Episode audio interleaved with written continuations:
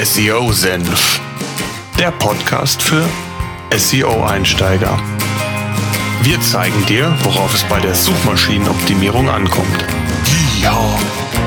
Suchmaschinenoptimierung Step by Step by Step für SEO-Einsteiger. SEO-Senf. Ich darf euch recht herzlich zu einer weiteren Podcast-Episode willkommen heißen. Heute soll es ja indirekt um das letzte große Core-Update im März gehen. Genau genommen am 12. März hat Google bestätigt, dass mal wieder ein größeres Update am Algorithmus im Gange ist. Und wie immer nach solchen Updates wird sehr viel in der SEO-Szene spekuliert.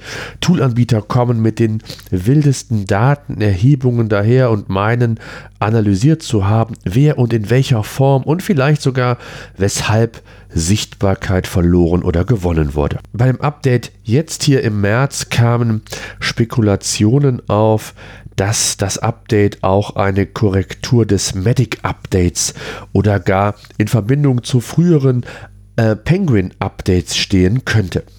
Wie dem auch sei, eines ist unabhängig und sollte berücksichtigt werden bei Updates nicht in Panik zu verfallen und erst recht nicht in blinden Aktionismus. In der heutigen Podcast-Episode möchte ich gar nicht so sehr auf das aktuelle Core-Update eingehen. Ich glaube, da ist schon vieles zu gesagt worden. Es gab Verschiebungen, ja, Google hat bestätigt in Form von John Müller, dass es durchaus hier und da signifikante äh, Sichtbarkeitsveränderungen geben kann, aber es zählt auch nicht zu den größten Updates in den letzten Wochen und Monaten. Mir geht es heute in dem Podcast eigentlich darum, euch ein bisschen diese Angst zu nehmen vor sogenannten Google-Updates. Und ganz klar zielen Updates in erster Linie darauf ab, den Suchalgorithmus von Google zu optimieren und dem Nutzer für seine Suchanfrage das bestmögliche Suchergebnis zu liefern. So viel erstmal zur Theorie und finalen Zielsetzung, die Google natürlich mit einem solchen Update verfolgt. Ein Update kann aber grundsätzlich verschiedene Ausprägungen und Gründe haben. So kann beispielsweise ein Zustand, der mit einem Update zuvor eingeleitet wurde, einfach korrigiert werden, wenn die Änderungen beispielsweise über die Grenzen hinausgingen und nicht den erhofften Erfolg brachten, den Google sich letztendlich vorgestellt hatte. Und wenn Google Änderungen vorgenommen hat, die Verbesserungen in bestimmten Bereichen mitgebracht haben, aber vielleicht nicht weit genug gingen, dann wird Google diesen Zustand mit einem weiteren späteren Update ebenfalls verstärken und Änderungen vornehmen. Google setzt viele Updates innerhalb eines Jahres um und testet dabei sehr viel. Und nicht immer merken wir, ob die Änderungen aus Google-Sicht richtig oder falsch war. Wie John Müller aber eben in einem recht aktuellen Google Hangout bestätigt hat nochmal, kann es immer wieder zu Korrekturen von früheren Updates kommen. Google kocht eben auch nur mit Wasser und bei aller KI und Erfahrung, die Google hier hat und wie viele schlaue Köpfe hinter dieser Suchmaschine bzw. hinter dem Team von Google stecken, ausgiebige Tests und Analysen wird auch Google nicht erspart bleiben. Ein Beispiel, das zeigt, dass Google eben nur mit Wasser kocht und man auch immer sehr vorsichtig oder mit einem gewissen Abstand und Respekt in Sachen Updates vorgehen sollte, ist das Update mit der veränderten Meta-Description. Gegen Ende 2017 hat Google ja nicht angekündigt, aber sukzessive die Meta-Description von zwei Zeilen auf vier Zeilen erweitert, also die Snippets. Aus ursprünglich zwei Zeilen, die eine bestimmte äh, Pixelbreite zur Verfügung haben, wurde eben nahezu die doppelte Länge. Mit dem Ziel natürlich, mit mehr Sichtbarkeit der einzelnen äh, Snippets, also ein organischen Sucheinträge bei Google, hoffte man, erhoffte man sich, dass auch eine bessere Klickrate für die einzelnen Positionen letztendlich bei herauskam. Fünf Monate später kam es dann zur Korrektur. Still und heimlich hat Google diese Änderungen letztendlich wieder rückgängig gemacht. Und einige SEOs oder Unternehmen, die meinten, alles auf den Kopf stellen zu müssen und jede einzelne Meta-Description neu zu formulieren, wären sicherlich am liebsten im Erdboden versunken.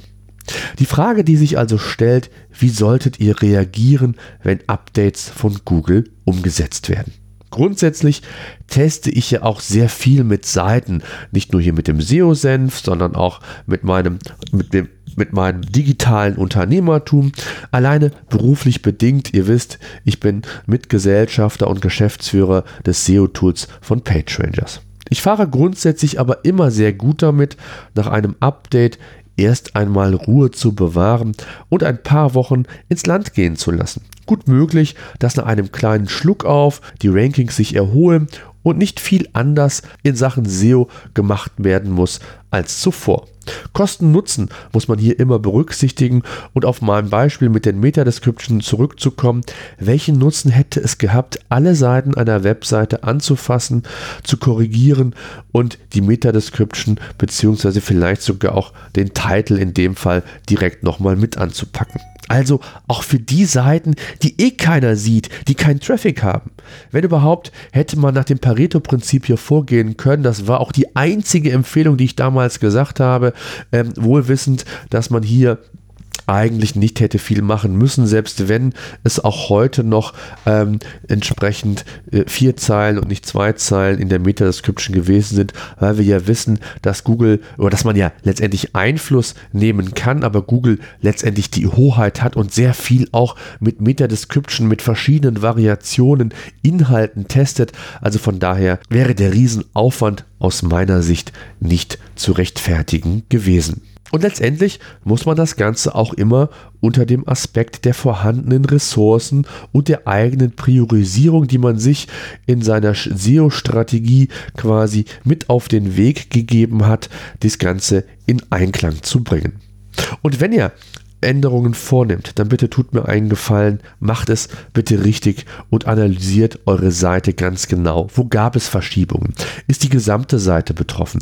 Sind einzelne Teilbereiche, Verzeichnisse oder Themen oder entsprechend Themen, Keywords äh, betroffen? Gab es überhaupt Traffic-Einbußen oder war es nur ein Sichtbarkeitsverlust insgesamt, vielleicht für Keywords, die gar nicht so relevant für euer Business waren?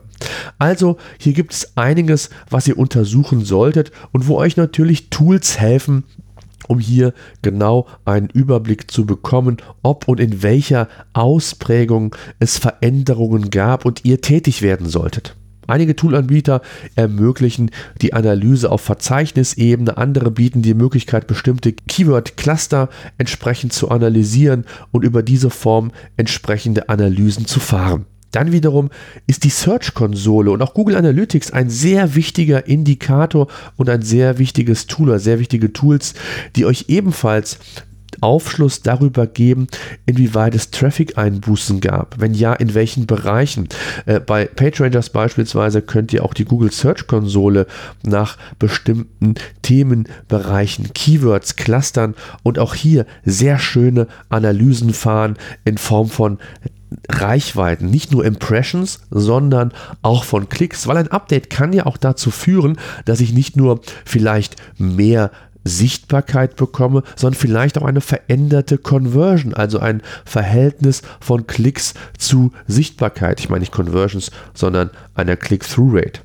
Also all das solltet ihr entsprechend analysieren, wenn ein Update bei Google umgesetzt wird. Und darum ging es mir eigentlich heute und deswegen vielleicht noch ein, ein kurzes Fazit. Ein Google-Update ist zunächst einmal nichts Schlimmes.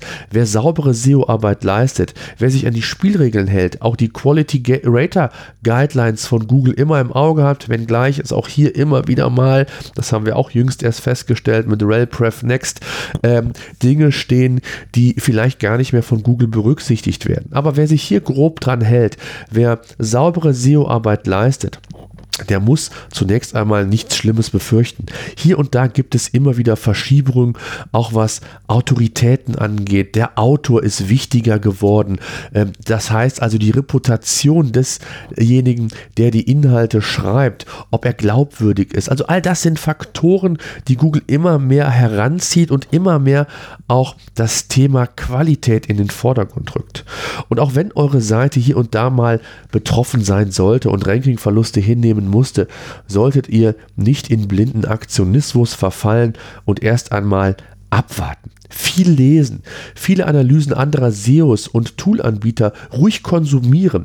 Wichtig ist aber, bevor ihr etwas ändert, zunächst selbst umfangreiche Analysen umsetzen. Und welcher Bereich der Webseite hier betroffen ist, ist wichtig. Sind es ist es die gesamte Seite? Sind es einzelne Bereiche, vielleicht Verzeichnisse?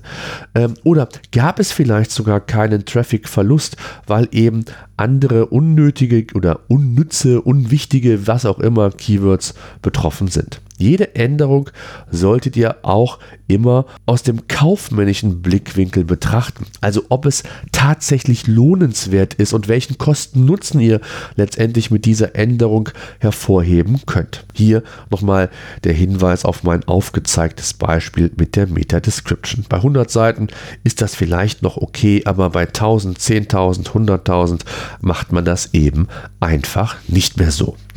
Also, mich interessiert das einfach mal so, das Wort zum Sonntag hätte ich bald gesagt in Sachen Google Update. Ich habe viele Nachrichten von euch bekommen, auch bei Patreon. Das sind viele äh, Fragen eingegangen, wie man denn jetzt reagieren sollte. Hier und da gab es den einen oder anderen Schluck auf, ja, aber auch das relativiert sich. Auch bei SEO-Senf oder bei meinem, das beim Schwesterportal Digitales Unternehmertum, wo ich auch sehr viele Tests ähm, umsetze, gab es mal für zwei Wochen äh, ja so einen kleinen Schluck auf, wo mal eben 20% Traffic-Einbußen ähm, hinzunehmen waren.